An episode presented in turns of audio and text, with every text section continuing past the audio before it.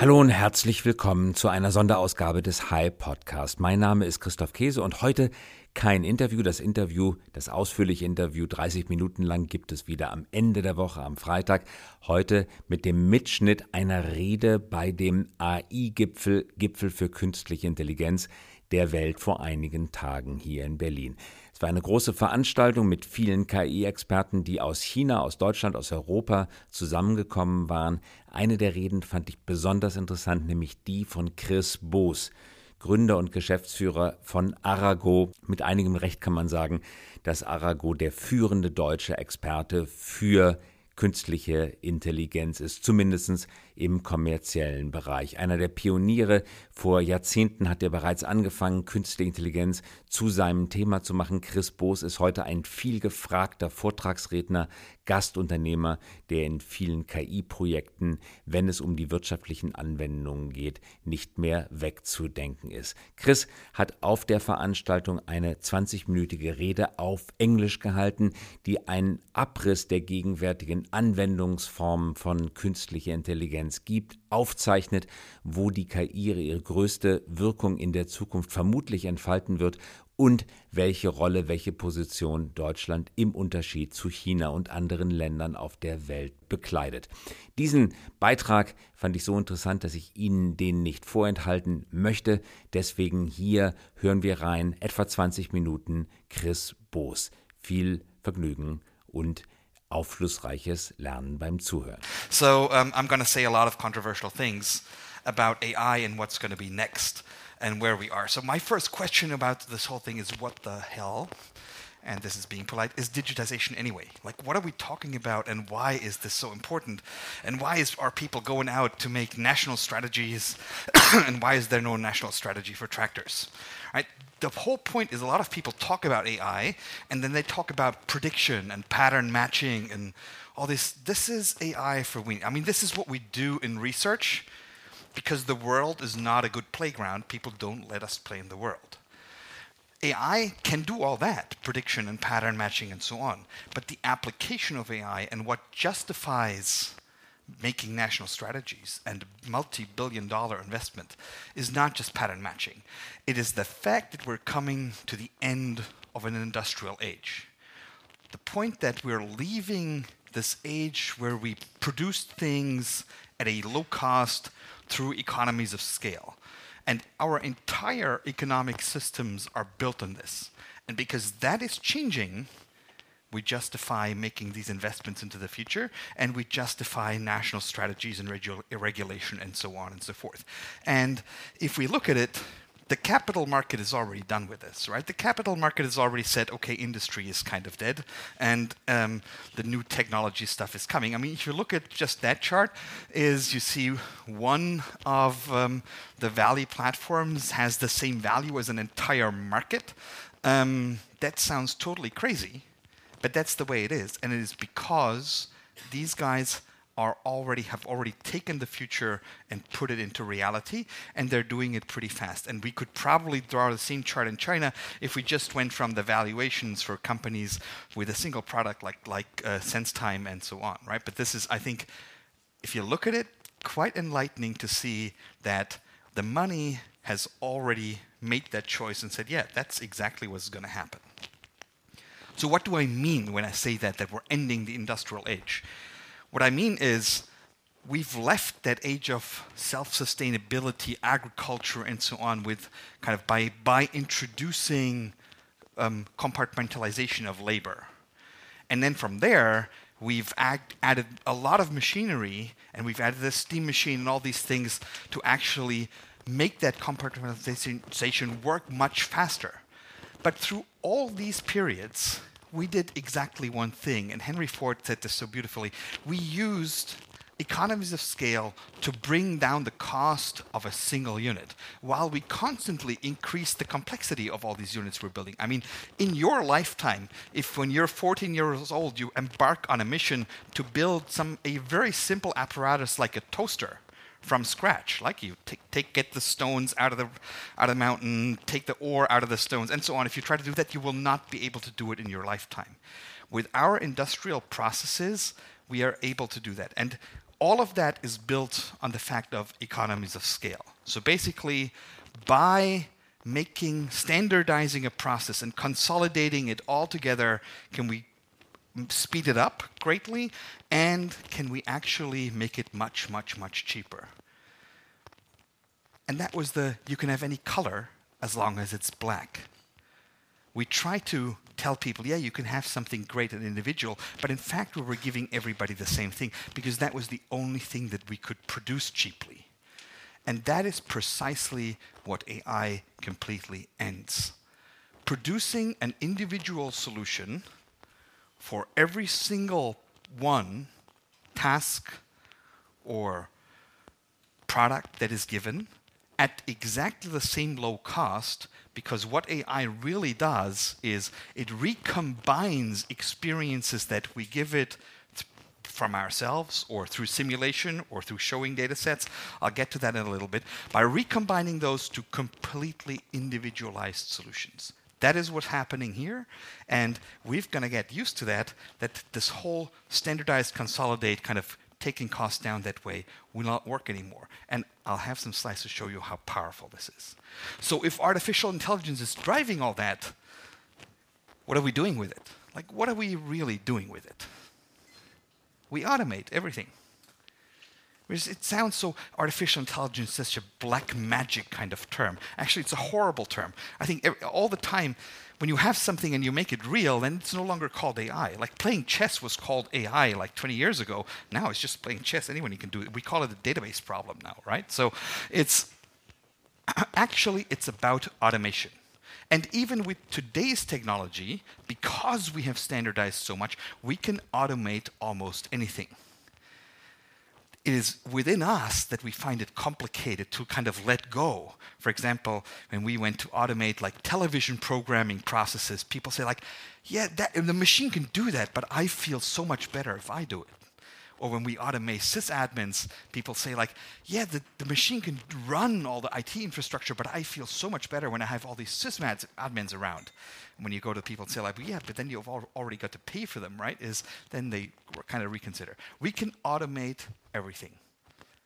Well, I would say everything except for the stuff that is entirely based on language, um, but that's a separate discussion right out there. But if we look at it from a strategic point of view, it's about automation. And it's not that we have 30 years of time. Like when I listen to industrial leaders, I always get this message yeah, Chris, take it slow. Actually, this was like five years ago. People told me I got invited to innovation meetings of boards and so on. Today, people invite me to actually help them with their board strategy.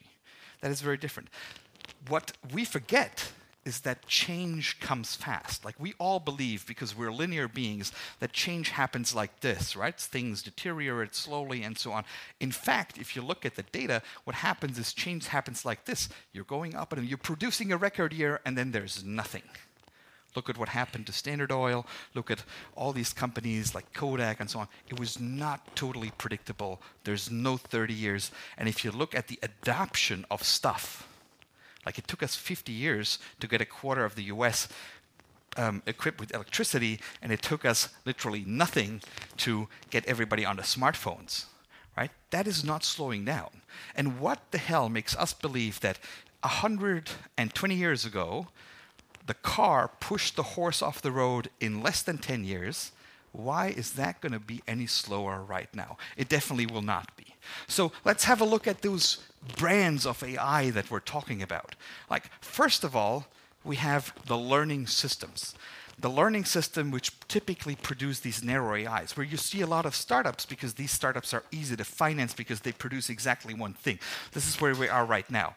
If we're just using these systems, we are limited by data. In a simple way, is there is never enough data to describe now. Right now, kind of sucks.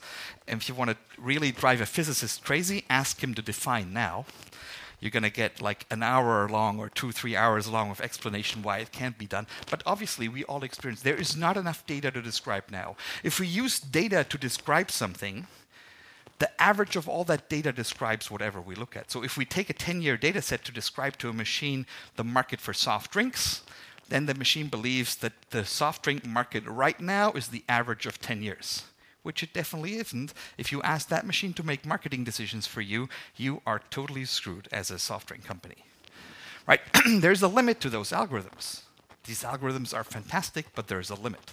The second one is natural language systems. If we look at those, those are all single technologies. If we look at natural language systems, they're great. And we now can differentiate a voice created by a computer from a voice actually spoken on a telephone, but still the machines do not understand anything, and these machines will be limited to closed dialogue. So if you know the dialogue that's going to happen, no matter which words and acronyms are used, you can do it with a machine, like a restaurant reservation, a hairdresser reservation, even someone calling in sick.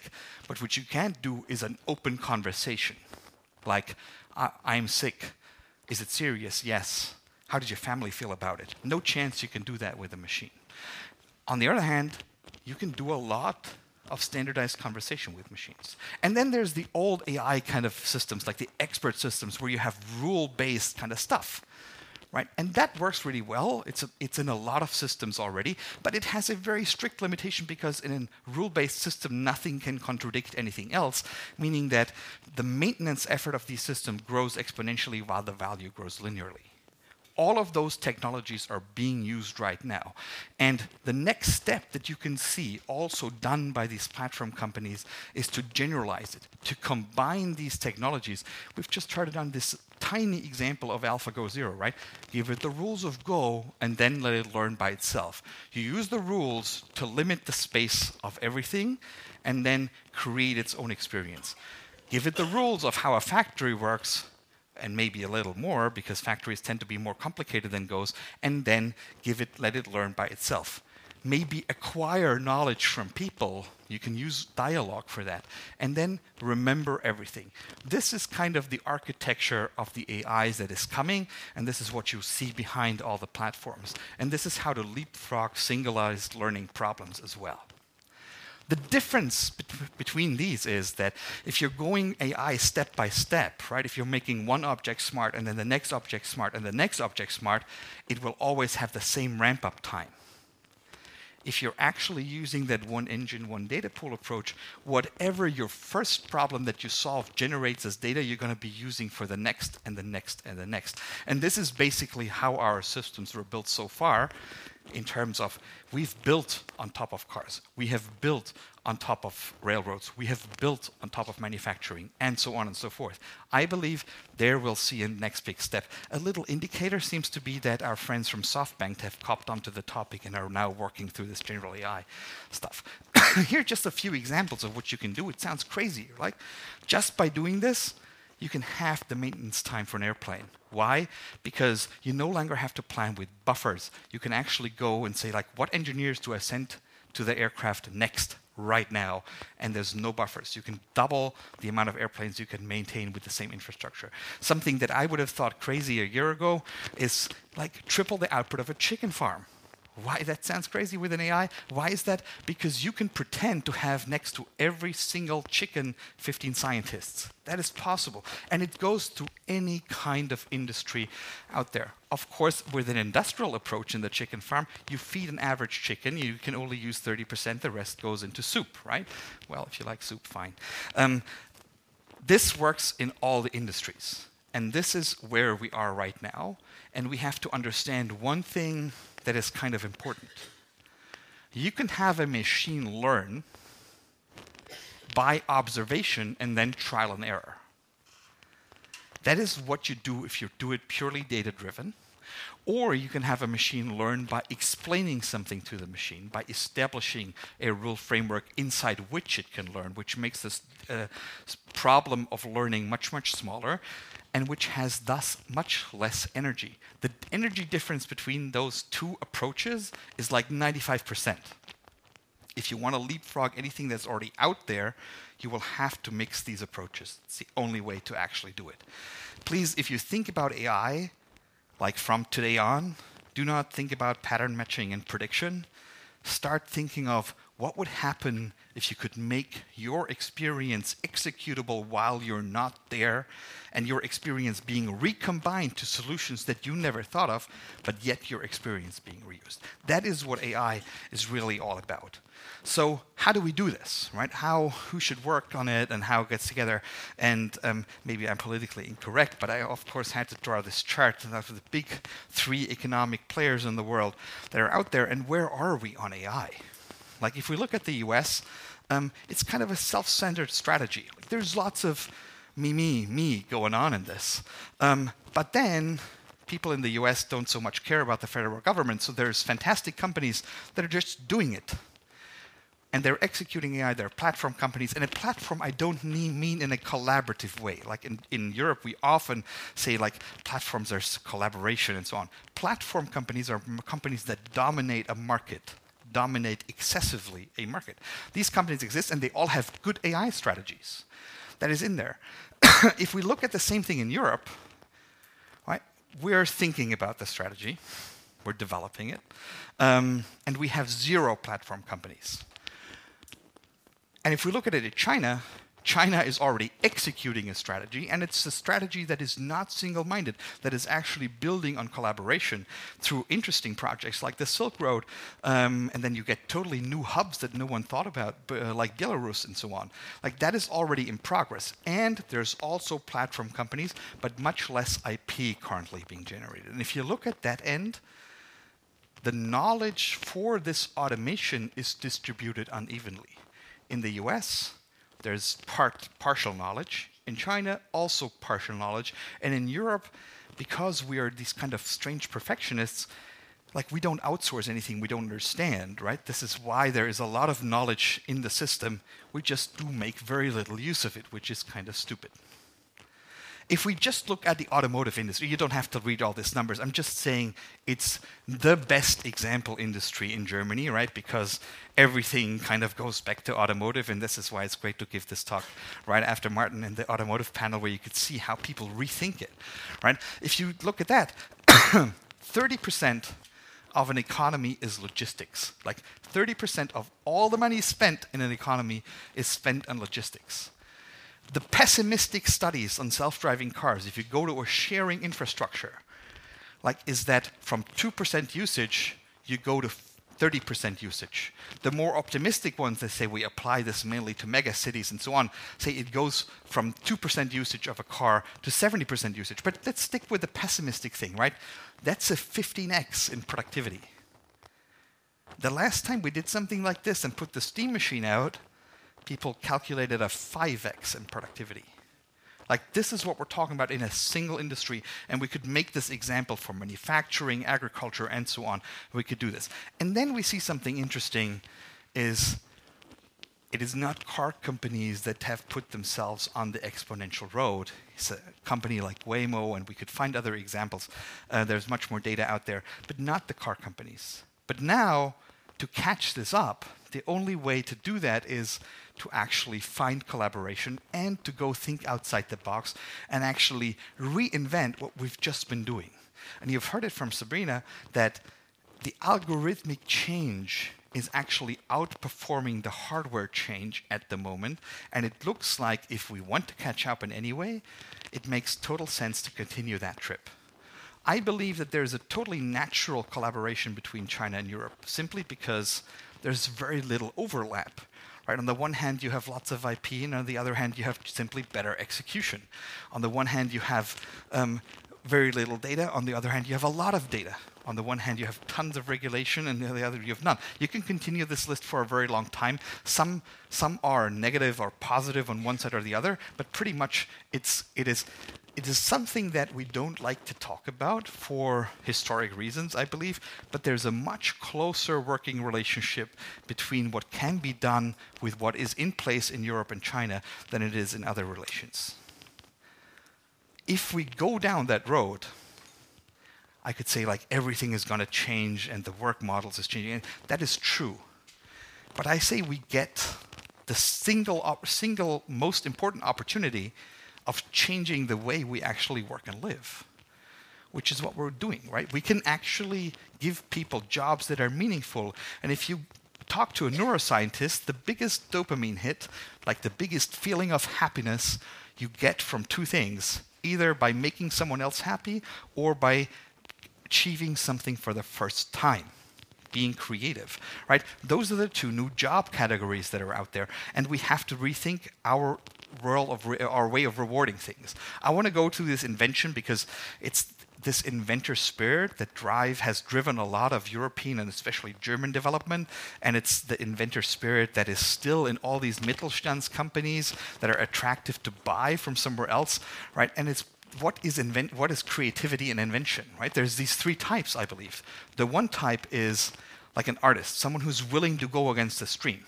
The second type is that kind of person who, who puts unlikely solutions together to a whole, something that a machine wouldn't do, a machine would optimize.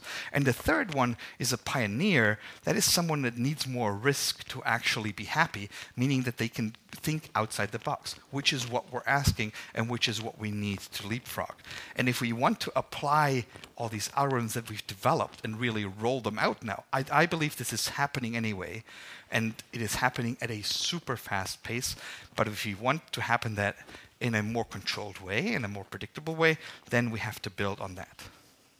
The interesting part is we're leaving the marketing world like by doing that because we're starting to if, if we actually want to achieve that we have to start to work together meaning we have to actually put like the community before the self and we have to put the thinking before the believing, and we have to put the facts before the feeling, and so on. That is a quite interesting concept. Um, I think it's very much in the Chinese mindset, and in the European mindset, we call this humanism. Um, it's also coming back. I think this is very important.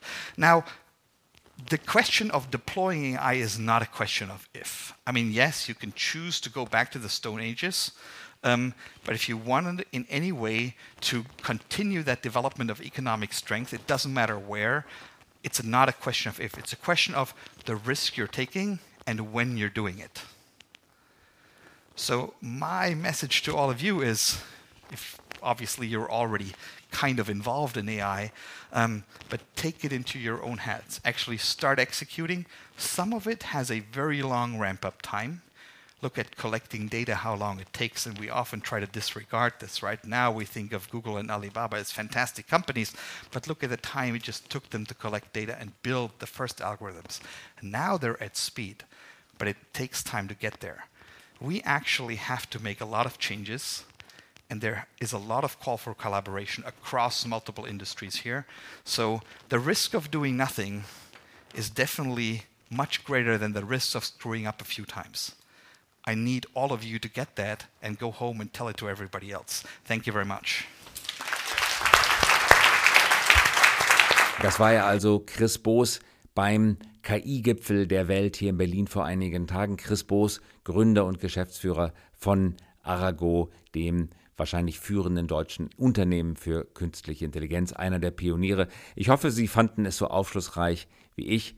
Danke fürs Zuhören und wir hören uns wieder am Freitag mit einer neuen Ausgabe des High Podcast, diesmal mit einem großen Interview.